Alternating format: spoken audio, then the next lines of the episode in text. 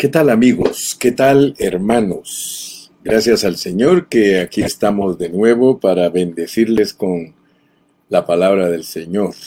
Dios nos ha ayudado para ir avanzando poco a poco en todas estas jornadas.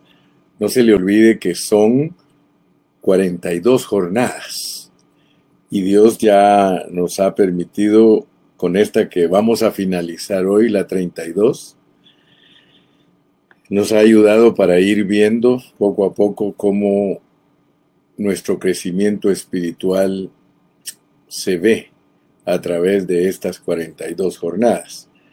Estamos en el último grupo de 14 y esta que estamos considerando es la cuarta. Ya solo nos faltan 10.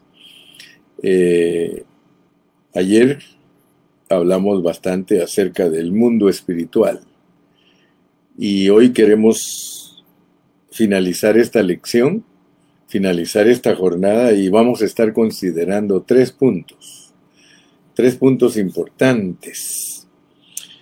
El primer punto que quiero hablar hoy es acerca de los estorbos espirituales. Estorbos espirituales.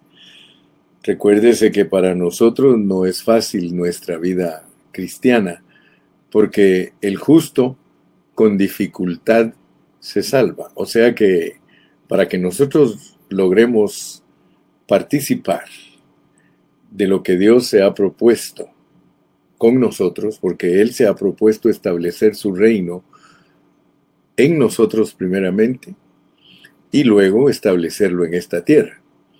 Pero para que Dios establezca su reino, Él nos da admoniciones, Él nos da avisos, él dice que nosotros tenemos que pasar por este mundo por medio de aflicciones. En el mundo tendréis aflicciones.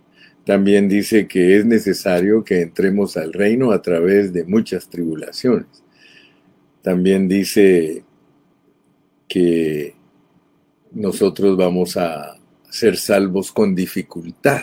O sea que cuando se habla de la palabra dificultad, en griego es como una carrera de obstáculos. Una carrera de obstáculos no es lo mismo que una carrera libre, una maratón libre sin obstáculos.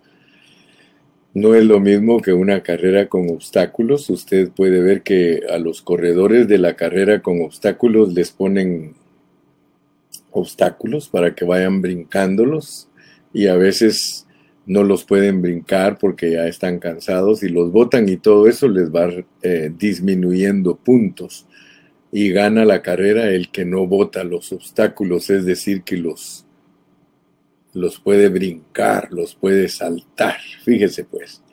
Entonces yo le estoy hablando a usted en esta mañana de todo esto porque esta jornada que es Esión Geber, que es el espinazo de los gigantes, sirve para que nosotros entendamos que nosotros somos atacados por eh, principados, por potestades que están en las regiones celestes. La Biblia claramente lo dice en Efesios 6:12, que nuestra lucha no es contra carne ni sangre. O sea que Dios a nosotros nos tiene aquí en la tierra en una forma física, pero los tratos que tiene con nosotros son espirituales.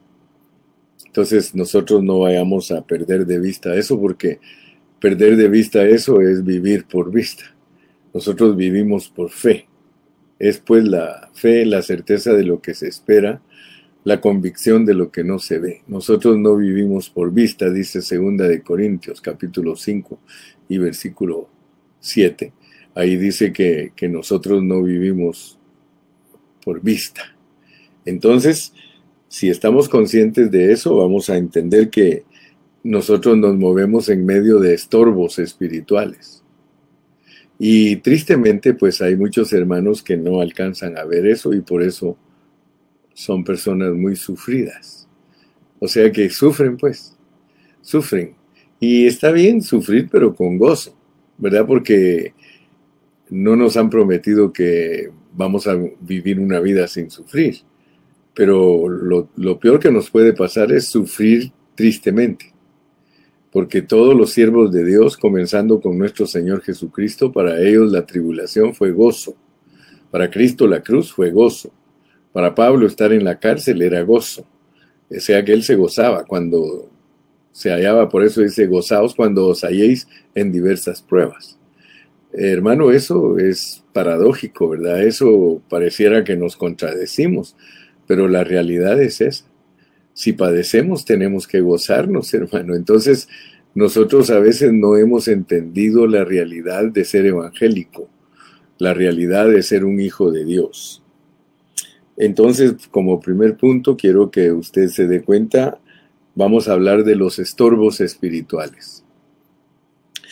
En Daniel 10, que es donde nos hemos ocupado, allí había un conflicto de tres semanas. Fíjese, tres semanas, hermano hermano. Tres semanas de conflicto se hace un periodo largo, pero yo quiero que Dios te abra tus ojos y veas que ese conflicto era en los aires. Esa lucha que tenía Daniel no era con las personas que estaban a su lado, sino que claramente dice que el conflicto era en los aires, o sea que hay oposición espiritual que está representada por el príncipe de Persia contra el ángel que traía las respuestas de Dios a Daniel. Entonces yo quiero que usted vea que hay ángeles fieles, hay ángeles que están a favor de nosotros, por eso Hebreos dice que eh, los ángeles son espíritus ministradores a favor de los herederos de la salvación. Pero eso es un lado. Por el otro lado, tenemos ángeles que son infieles, que son seguidores de Satanás, que ellos cayeron y están al servicio de Satanás, lo mismo que los demonios. O sea que Satanás tiene su ejército. Entonces notemos pues que los conflictos de nosotros son los que pelean las fuerzas del bien contra las fuerzas del mal. O sea que arriba de nosotros, en la esfera espiritual, Allí hay una oposición. Ahora, notemos que dice la Biblia que Daniel fue oído desde el primer día. Pero la respuesta se demoró tres semanas en llegar. ¿Por qué se demoró tres semanas? Porque había un estorbo espiritual. Y esto es muy importante entenderlo, hermano. Porque cuando nosotros estamos orando, cuando nosotros tenemos un corazón dispuesto para Dios, eh, hay una oposición hacia nosotros. Entonces, esto hace de la carrera del cristiano algo más difícil. Pero usted tiene que estar consciente, porque si usted está consciente de los estorbos espirituales, usted va a saber que esa es la manera que Dios opera hacia nosotros. Dios no nos deja con una libertad terrible, hermano. Mire, cuando uno cree que uno tiene una libertad terrible y que puede hacer lo que uno quiera hacer y deshacer, como muchos a veces dicen, yo declaro esto, yo aquí el otro, yo aquí, yo allá. No, no, no, hermano. Un momentito, por favor, porque las cosas de Dios no funcionan así. Si usted cree que todo le va a salir bien y cuando vienen los problemas, en vez de reaccionar en una forma positiva, usted reacciona en forma negativa, entonces usted todavía no está entendiendo cómo trata Dios con usted. Entonces yo no estoy entendiendo cómo trata Dios conmigo. Usted tiene que saber que Dios trata con usted por medio de la oposición. ¿Dios lo quiere bendecir? Claro que sí. ¿Dios le quiere dar a usted victoria? Claro que sí, pero eso no es fácil. Eso no, no crea usted que es de enchílame unos dos de carne asada y otros dos de pollo y al ratito pido otros cuatro de sesos y de tripas. No, no, no, no, no. Lo de Dios no es fácil, hermano. Si usted tiene una ah, enseñanza en la que solamente gloria a Dios, aleluya, todo está bien y que a su nombre gloria y el cristiano en victoria, hermano. Esas son declaraciones que a veces nosotros las hemos aprendido de todos los niños en Cristo. Por eso le he dicho yo a usted, yo soy abuelo, hermano. Yo no soy un niño en Cristo, ni siquiera un joven ni un padre. Yo soy un abuelo. Y Dios no se ha equivocado conmigo. Yo ya tengo 71 años y soy cristiano desde que tenía 5 años, pero he tenido que aprender, hermano. Y por eso le transmito a usted sabiduría. Yo no le transmito a usted información, yo le transmito formación. Yo quiero formarlo a usted. Yo quiero hacerlo a usted un buen discípulo, que usted experimente lo que Dios revela en su palabra. Entonces nosotros tenemos que ver que si oramos, no vaya a creer usted que en cuanto ora Dios le da la respuesta, hermano. No, no, no. Mire, yo me, me río de los hermanos que dice que son líderes y que son predicadores y pastores, dice, venga, le garantizamos un milagro, le garantizamos que es una noche de liberación, le No, mi hermano, eso es caricatura del Evangelio.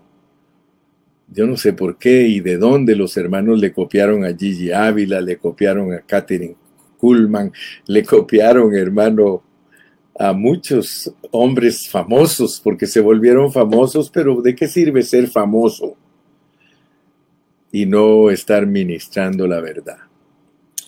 Yo prefiero no ser famoso y ministrar la verdad. Fíjese que a veces Dios quiere que hagamos algo.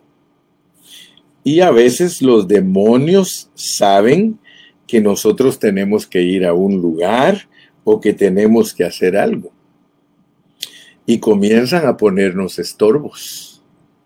¿Sí? Ellos comienzan a estorbar. ¿Sí? A veces, hermano, a veces son accidentes que pasan delante de ti, detrás de ti, y tú percibes que hay un espíritu de accidente rondándote. O sea que uno sabe, hermano uno sabe cuando Dios lo manda a hacer algo y uno sabe que alrededor de uno está rondando, hermano, algo que es negativo. ¿Sí? A veces uno no lucha espiritualmente. A veces uno no discierne. Y lo que hay que hacer allí, hermano, es enfrentarnos directamente en el nombre del Señor y luchar y dar la orden hasta que el ambiente espiritual se limpie. A mí me gusta cuando un hermano ora, hermano, Señor, por favor, limpia los aires. Limpia los aires. Hermano, cada vez que nosotros vamos a hacer algo, roguémosle a Dios que limpie los aires. Porque si Él limpia los aires, todo lo demás, hermano, se da por añadidura. Entonces es importante que tú sepas que lo primero que tenemos que orar es que Dios limpie los aires, porque en los aires están las potestades que se oponen a lo que Dios nos ha mandado hacer. Y recuérdate que no estamos haciendo nuestra voluntad. Hermano, orar por un enfermo no es hacer la voluntad nuestra. Orar por un hermano que está necesitado, eso no es voluntad nuestra orar por los drogadictos, por los borrachos, por los que no han aceptado a Cristo. Hermano, eso no es voluntad nuestra. Orar por tu tío, orar por tu tía, orar por tu primo, orar por los hermanos, siempre y cuando lo hagamos por medio de Jesucristo. Hermano, eso no es producto de la emoción humana. Es Dios el que nos ha mandado hacer muchas cosas y el, el diablo ya lo sabe y el diablo opera con un ejército bien organizado. El diablo tiene a sus oficiales de su ejército, que son todos los ángeles caídos, pero también tiene sus soldados y policías, que son los demonios. Entonces él tiene un reino bien organizado, dispuesto a detener lo que Dios quiere darnos a nosotros. Entonces lo que Dios te va a mandar a ti tiene obstáculos, tiene obstáculos espirituales.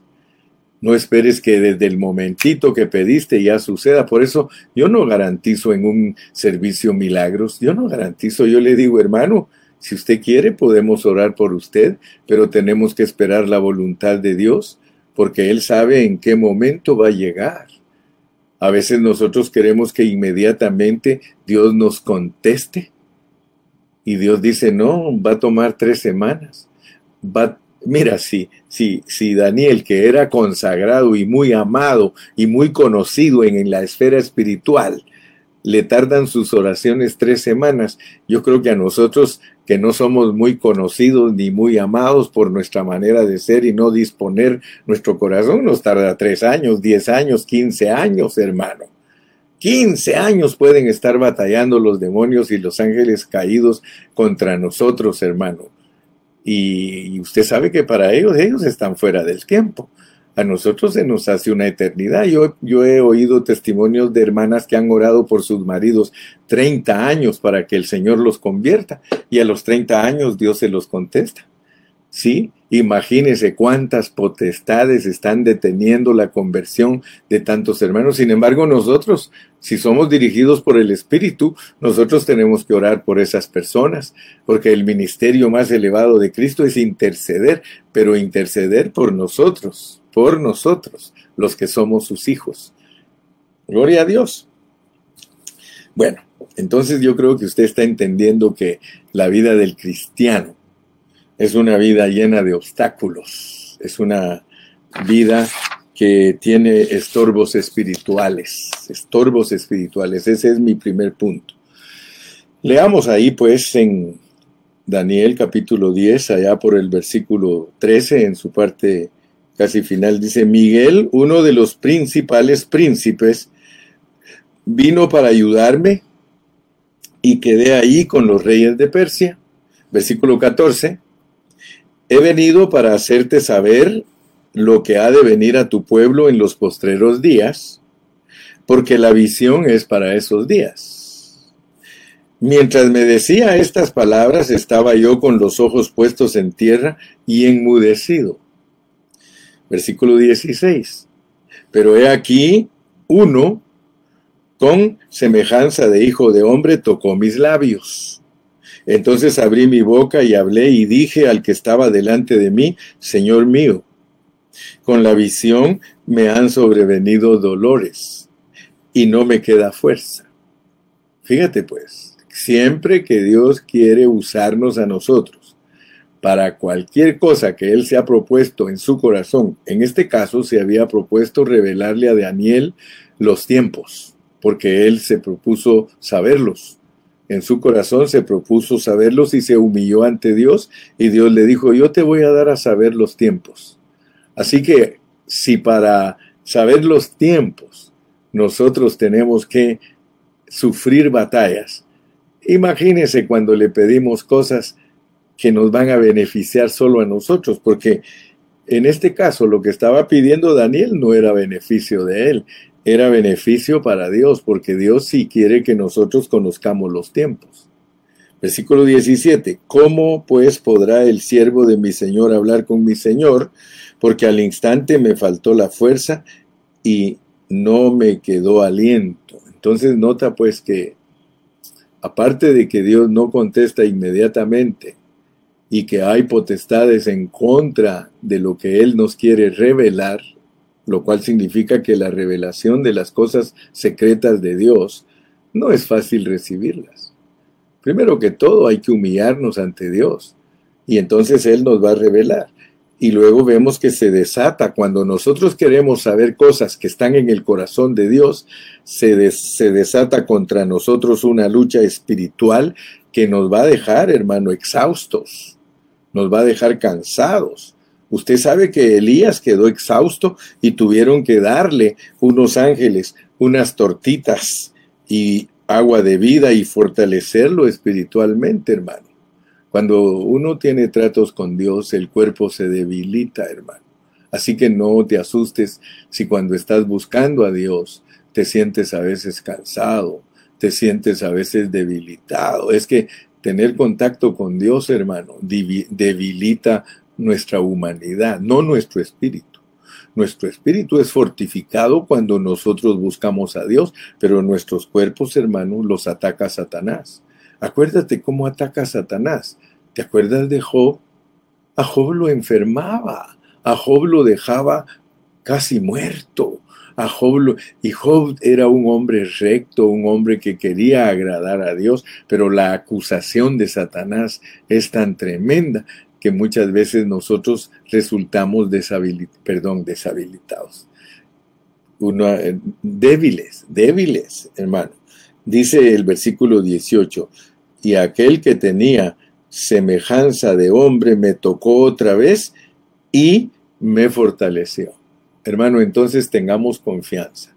Si por un lado los demonios nos debilitan y nos dejan exhaustos, no se preocupe, Dios fortalece.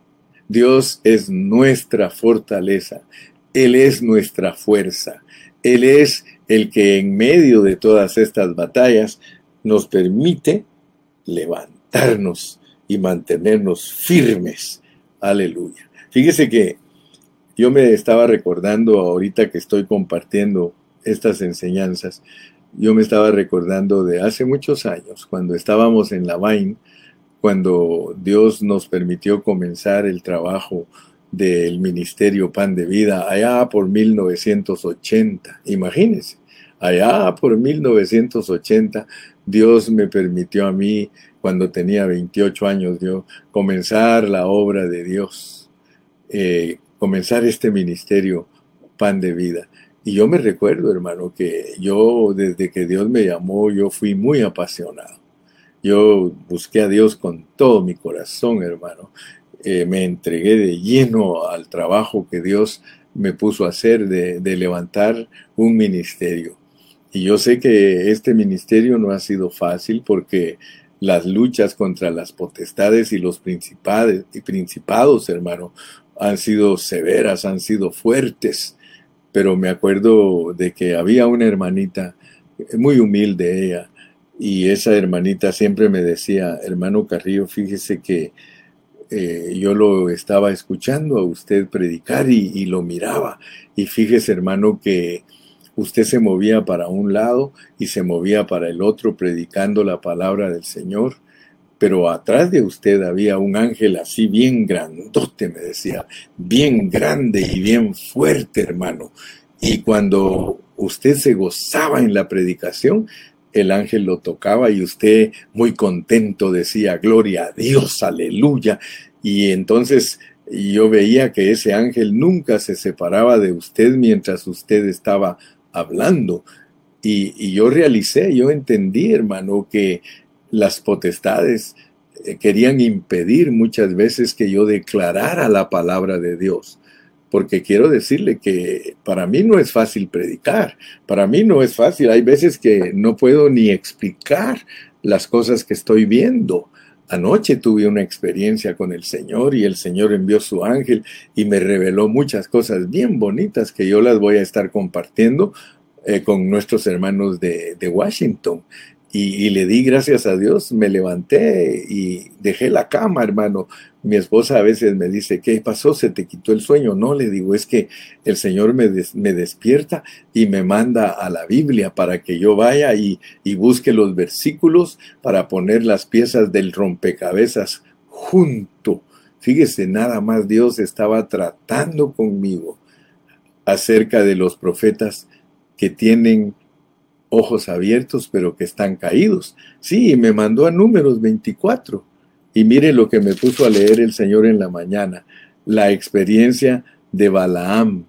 Fíjese que aquí yo podía leer en números 24, mire, en el versículo 15 en adelante dice, y tomó su parábola y dijo, dijo Balaam, hijo de Beor, dijo el varón de ojos abiertos dijo el que oyó los dichos de Jehová y el que sabe la ciencia del Altísimo, el que vio la visión del Omnipotente, caído, pero abierto los ojos. Fíjese que eso me llamó la atención en el sueño que yo estaba teniendo. El ángel de Dios me despertó y me dijo, ¿qué quieres tú, Gilberto?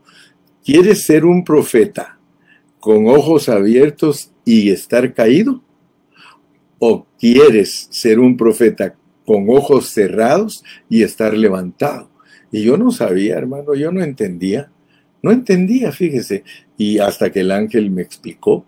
y me dijo, ¿sabes qué? Te voy a decir lo que es un profeta de ojos abiertos, pero caído.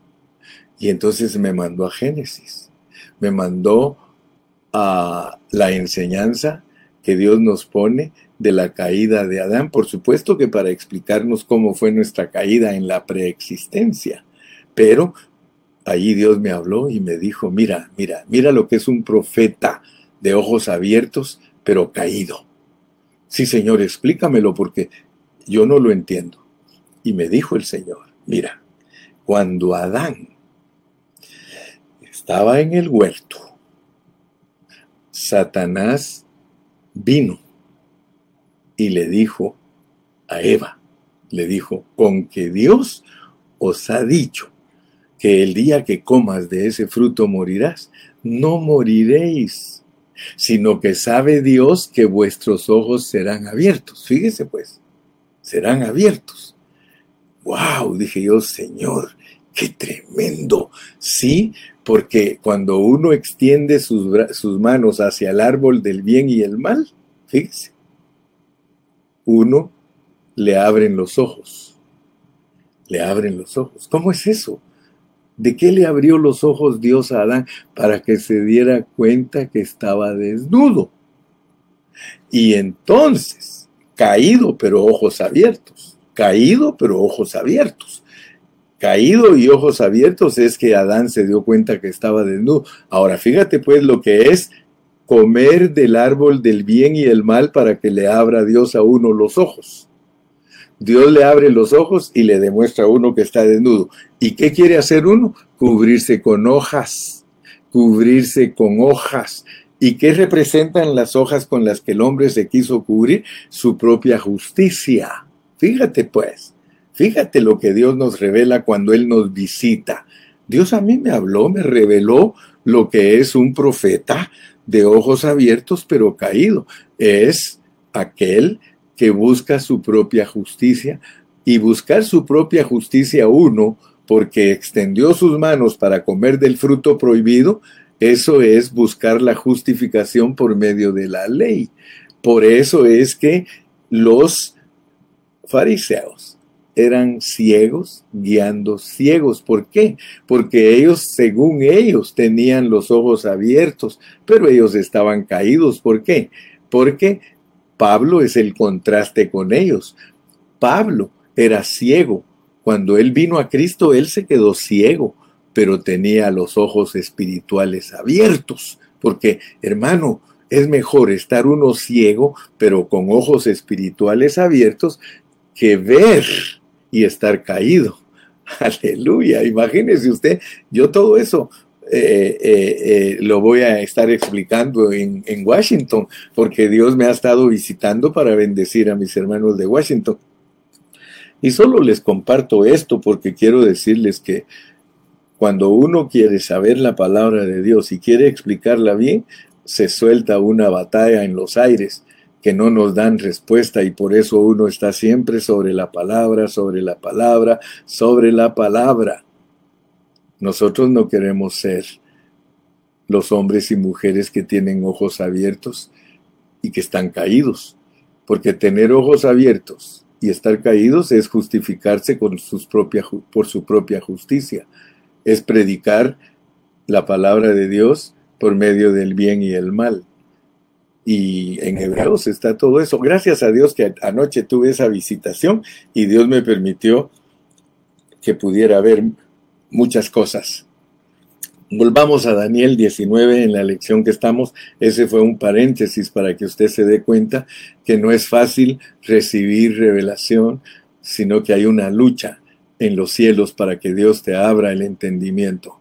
Pero gracias a Dios que la lucha la gana Cristo no nosotros, sino Cristo, su gracia en nosotros. Versículo 19. Y me fortaleció y me dijo, muy amado, no temas, la paz sea contigo, esfuérzate y aliéntate. Y mientras él me hablaba, recobré las fuerzas y dije, hable mi Señor, porque me has fortalecido. Entonces esas son las experiencias espirituales. Versículo 20, él me dijo, ¿sabes por qué he venido a ti? Pues ahora tengo que volver para pelear contra el príncipe de Persia. Y al terminar con él, el príncipe de Grecia vendrá. Fíjese que eh, cuando Dios le estaba revelando a Daniel todas estas cosas, allá arriba en la esfera espiritual estaba llevándose a cabo una transición, porque en el momento que Dios le estaba revelando abajo a, a, Daniel lo que iba a suceder en el tiempo, porque estaba Daniel interpretando una estatua que Dios le había dado en sueños a Nabucodonosor y le iba a mostrar la historia de todos los imperios. En ese momento le dio revelación y le dijo, mira, mira lo que está pasando aquí arriba.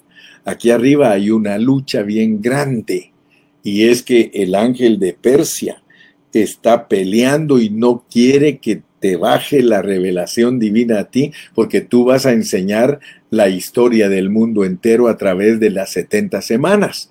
Pero quiero que tú te des cuenta que ahorita hay una lucha, dice. Hay una cosa, mientras estaba un príncipe demoníaco llamado príncipe de Persia en los aires, el imperio persa estaba en pie, pero Dios le está revelando a él que va a cambiar de manos el imperio y le dice, mire, mire, el príncipe de Persia lo echaron fuera. ¿Qué aconteció? Se acabó el imperio persa, pero ¿qué vino después del imperio persa? Vino el imperio griego. Entonces usted debe de notar pues que el príncipe de Grecia vendría a tratar de llenar el vacío que había dejado el príncipe de Persia. Y si ustedes miran la historia, Después del imperio persa surgió el imperio griego. El imperio griego fue una civilización natural, pero que expresaba a ese príncipe espiritual llamado príncipe de Grecia. O sea que en los aires se dan acontecimientos espirituales que se reflejan después aquí en la tierra. Nosotros solo vemos que hay elecciones en los países, que hay pleitos entre los políticos, que hay discursos, que hay eh, pros y, y, contras y que nadie se pone de acuerdo y que hay fraudes y que esto y que el otro. Es porque arriba están sucediendo cosas porque Dios lleva el control de la marcha de este mundo y Él es el que pone y quita reyes, Él es el que pone y quita diputados, Él es el que pone y quita magistrados, fiscales, y es Dios el que está llevando a este mundo hacia el rumbo de que el anticristo aparezca. Así que nosotros nos encontramos ayer, les decía, como en un sándwich. Arriba está Dios, en medio estamos nosotros y la otra parte del sándwich son los ángeles caídos, Satanás y los demonios.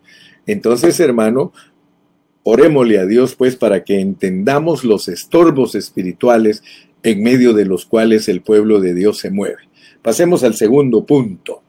El segundo punto es que Dios a todos nos tiene en una cuarentena espiritual. Todos estamos en cuarentena espiritual. Cuando hablamos de cuarentena espiritual, nosotros tenemos que entender que no nos interferimos ninguno con otro.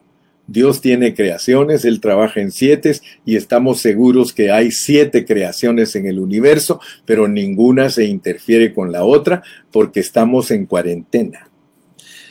Fíjese pues cómo funcionaban los hijos de Israel en esta jornada, porque ellos venían de dar vueltas y vueltas, y hasta que aprendieron la lección, esa generación nueva estaba lista para avanzar.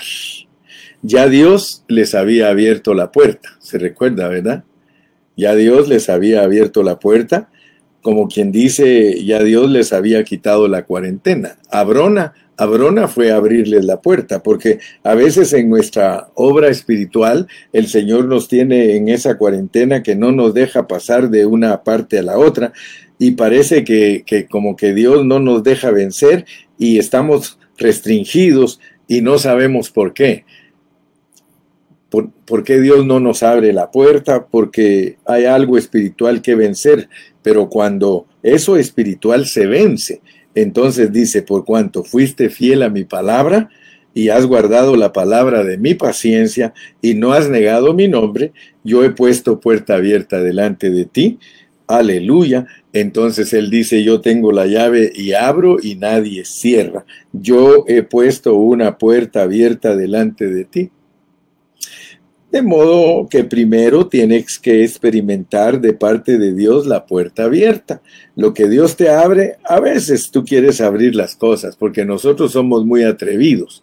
A nosotros nos gusta abrir nosotros la puerta, pero hay algo que no te sale.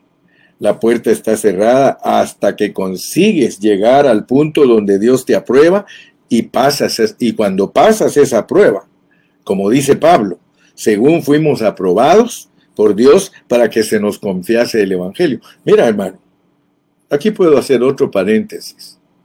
Hay muchos hermanos que ellos creen que Dios ya les abrió la puerta, hermano, pero tú te das cuenta por la manera de evangelio que presentan que ellos no tienen puerta abierta, hermano. Yo conozco muchos hermanos pastores que ellos predican, hermano, pero predican con puerta cerrada. Ellos no predican con puerta abierta porque Dios todavía no los ha hecho pasar la prueba. Dice Pablo que primero, antes de que le confíen a uno el Evangelio, uno tiene que pasar la prueba, hermano. Y por eso ayer les dije que nosotros somos tan valientes que nos paramos frente al púlpito con una hipocresía terrible, predicando mensajes poderosísimos, entre comillas.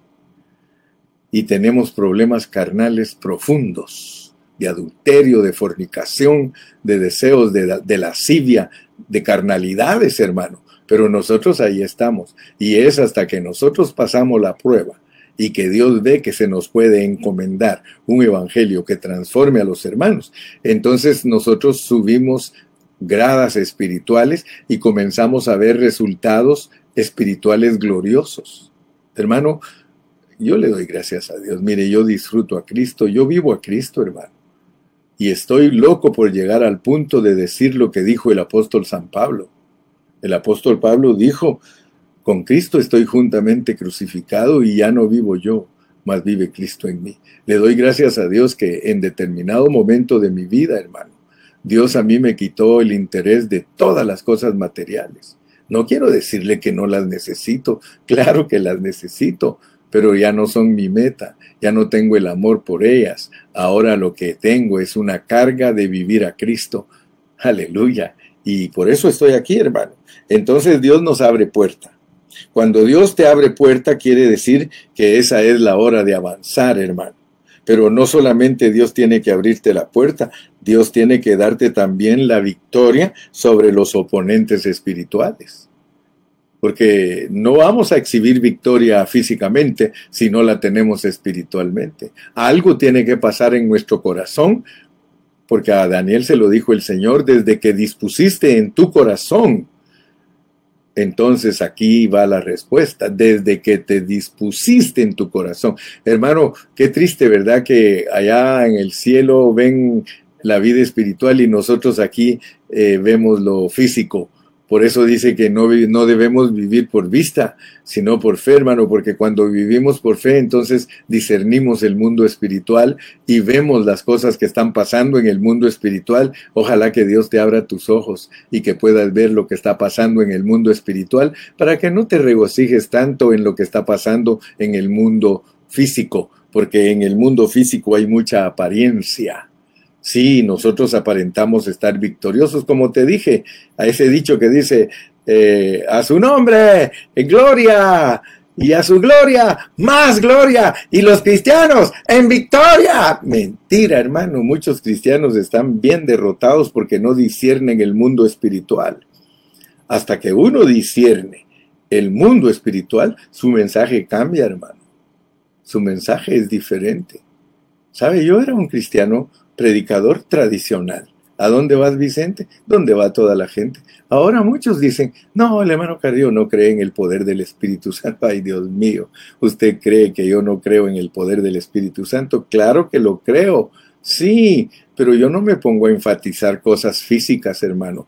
Yo enfatizo lo espiritual porque en lo espiritual está nuestra victoria.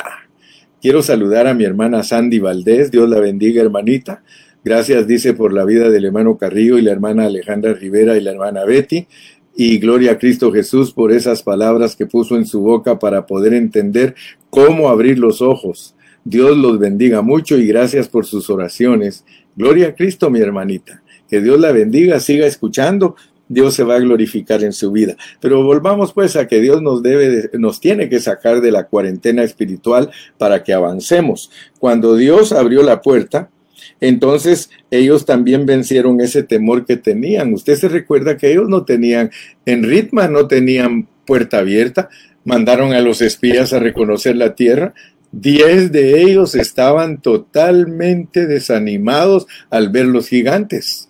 Ellos se desanimaron, ellos dijeron, nosotros somos como langostas, ellos nos van a devorar a todos nosotros, esta es una tierra que traga a sus moradores, dice. Fíjese la, la actitud que ellos que ellos tenían eh, al ver a los gigantes. Pero sin embargo, Josué y Caleb, ellos tenían otro espíritu.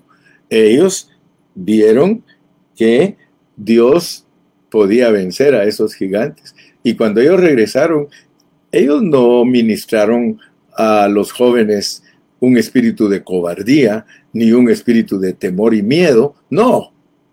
Ellos inyectaron a la juventud con fe, con fe, hermano. Entonces, usted puede darse cuenta lo que es Sion Geber. Sion Geber es quebrarle el espinazo a los gigantes. Gracias a Dios que ellos vencieron. Ellos tomaron la actitud espiritual necesaria para poder seguir adelante. Pero mientras uno está pidiendo, mas no recibiendo, suplicando, mas no contando con la provisión, entonces nos quedamos dando vueltas. Es que a veces nuestra oración es solo de pedido y nos olvidamos que la palabra dice, creed que lo recibiréis y os vendrá. Nuestro nivel espiritual llega hasta pedir, Señor, dame, pero no le dice gracias, porque me has dado. Eso era lo que estaba eh, leyendo al principio, hermano. Os escribo a vosotros que creéis para que sepáis que tenéis vida eterna. Tenemos lo que le hemos pedido, sabemos que si Él nos oye, sabemos que tenemos. Cuando tú sabes que tienes, lo tienes. No estás pidiendo que se te dé, sino que lo tomas, lo crees, es una actitud de fe. Más podemos nosotros, más podemos nosotros que ellos.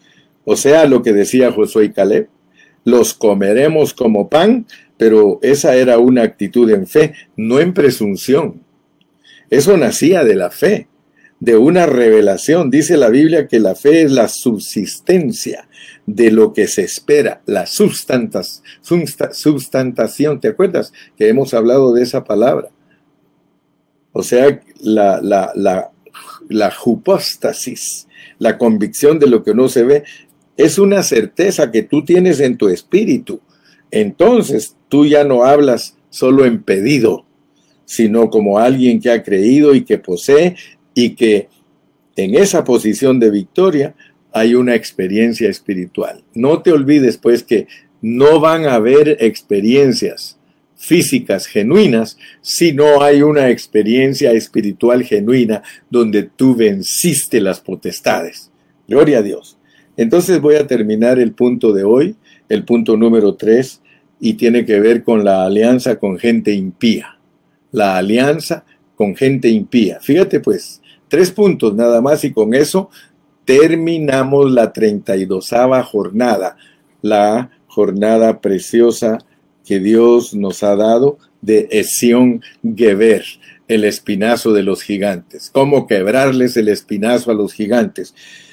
Ok, entonces continuemos con estas palabras del Señor Jesús. Dice el Señor Jesús, todo lo que atéis en la tierra será atado en los cielos, y lo que desatareis en la tierra será desatado en el cielo. Es una lucha frontal contra la oposición. ¿Por qué? Porque lo enfrentaste ya en tu corazón. Lo enfrentaste. Entonces ya cuando pasa, eso ya fue enfrentado. ¿Sí? Ahora, para terminar, quiero decirles algunas cosas que nos enseñan una lección de algo muy importante que por la voluntad de Dios aconteció en Esión Geber. Algo aconteció allá en esa ciudad que Dios quiso que quedara registrada en la Biblia, y es para enseñarnos la victoria. ¿Qué cosa podría comprometer nuestra victoria en Esión Geber? Eso es muy importante. Entonces vamos a verlo en el primer libro de los Reyes, capítulo 9 y versículo 26. Dice, hizo también el rey Salomón naves en Esión Geber. ¿Quién era el rey Salomón? El hijo de David, por medio de quien se consolidó el reino, o sea, verdaderamente la posesión de Canaán. Él es el hijo de David que en la tierra de Canaán edificó el templo de Jehová. Y este tiempo de Salomón representa un tiempo de conquista en Cristo y edificación de la casa de Dios. Entonces, de allí, esas conquistas que se narran aquí, aleluya, como las actividades de Salomón, dice el versículo 26, hizo también el rey Salomón naves en Esión Geber, que está junto a Elot. Este Elot es el mismo Eliat o Aila o Waila o Abrona o Berenice, los distintos nombres que ha tomado en la historia. En la ribera del Mar Rojo, en la tierra de Edom, versículo 27, y envió Hiram en ellas a sus siervos marineros y diestros en el mar con los siervos de Salomón. Versículo 28, los cuales fueron a Ofir desde Eseón Geber, ellos salían a Ofir y tomaron de allí oro, 420 talentos, y lo trajeron al rey Salomón. Ahora, ¿qué se hacía en Esión Geber? Se iba en naves y se traía oro. ¿Qué hizo con ese oro que se traía? Se edificaba la casa de Dios. El oro de Ofir era traído desde Sion Geber, pero entonces ahora pasemos un poquito más adelante donde termina el primer libro de Reyes. Ya para comenzar el segundo, en el capítulo 22 y versículo 48, donde se nos habla del reinado de Josafat. Dice el versículo 48, Josafat había hecho naves de Tarsis, las cuales habían de ir a Ofir por oro. Lo mismo que había hecho Salomón debía de hacer Josafat. Mas no fueron porque se rompieron en Esión Geber. Eso significa que hubo un retroceso con Josafat. Josafat fue fiel, pero ¿qué pasó? En tiempos de Salomón partían desde Esión Geber y traían oro para el reino de Dios. Pero Josafat también hizo lo mismo, hizo naves en Esión Geber, iba a hacer lo mismo que Salomón, pero en Esión Geber se le rompieron las naves. ¿Por qué se le rompieron las naves? ¿Qué fue lo que sucedió? No lo dice Reyes, pero lo dice Crónicas. Vamos a segundo de Crónicas, versículo B a segundo de Crónicas capítulo 20 y vamos a leer desde el versículo 31 hasta el final, donde habla también de Josafat. En el versículo 35 está la razón por qué se rompieron los barcos en Esión Geber. Esto nos enseña una lección. Dice lo siguiente, pasadas estas cosas, Josafat, rey de Judá, trabó amistad con Ocosías, rey de Israel, el cual era dado a la impiedad, e hizo con él compañía para construir naves que fuesen a Tarsis, y construyeron las naves en Esión Geber. Versículo 37.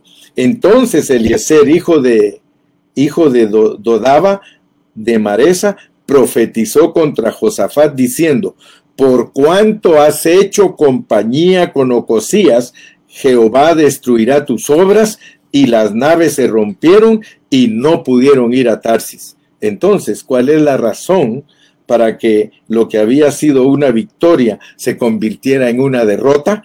La alianza con gente impía. Cuando nosotros queremos hacer obras juntamente con los que no están en el mismo espíritu, el Señor no puede bendecir esas personas que son impías. ¿Por qué? Porque le han abierto las puertas a espíritus malignos y esos espíritus malignos tienen derecho sobre las personas que les han abierto las puertas. Por eso el Señor dice que tenemos que guardar distancia, pero a veces hay hermanos que están en pecado y nosotros somos tan misericordiosos, entre comillas, ¿verdad? Que los apoyamos en sus pecados en vez de guardar distancia con tal persona. Entonces, ¿qué está sucediendo? Que estaban operando sobre las personas los espíritus que no dejan que los negocios del Señor avancen. Hermanos, muy importante, si una persona, si un hermano en Cristo no te es de bendición, no te juntes con él. No te estoy diciendo que lo abandones. No te estoy diciendo que te vayas de una congregación a otra. No, no, no, no. Asociate con los humildes. Asociate con las personas que están buscando la pureza de la palabra y no te dejes influenciar por los que, habiendo sido enviados a traer oro para edificar el templo, que tú ya sabes lo que eso significa.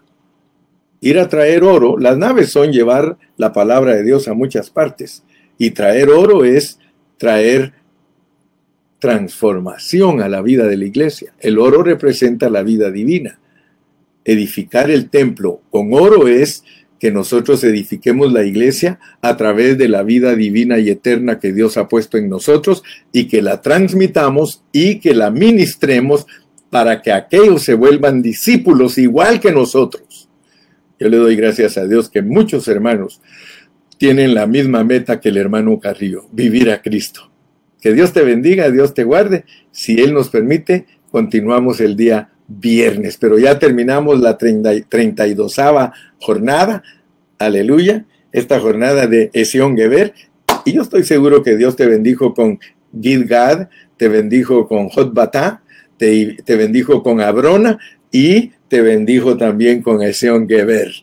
Hasta la próxima.